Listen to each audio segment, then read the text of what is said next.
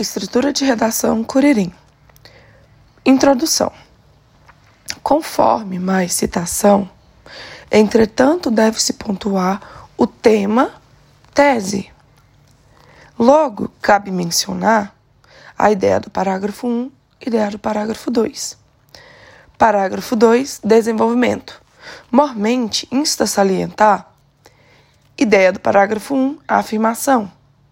Diante disso, é importante analisar citação de sustento. Destarte, vale ponderar a consequência.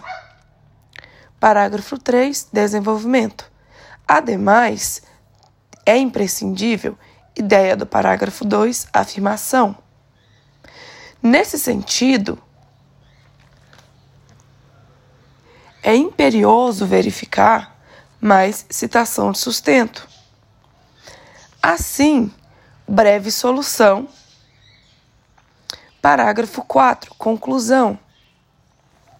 Infere-se, portanto, um resuminho do tema. Desta maneira, uma solução detalhada. Por conseguinte, faça o circuito temático da ideia do parágrafo 1, do 1 e da ideia do parágrafo 2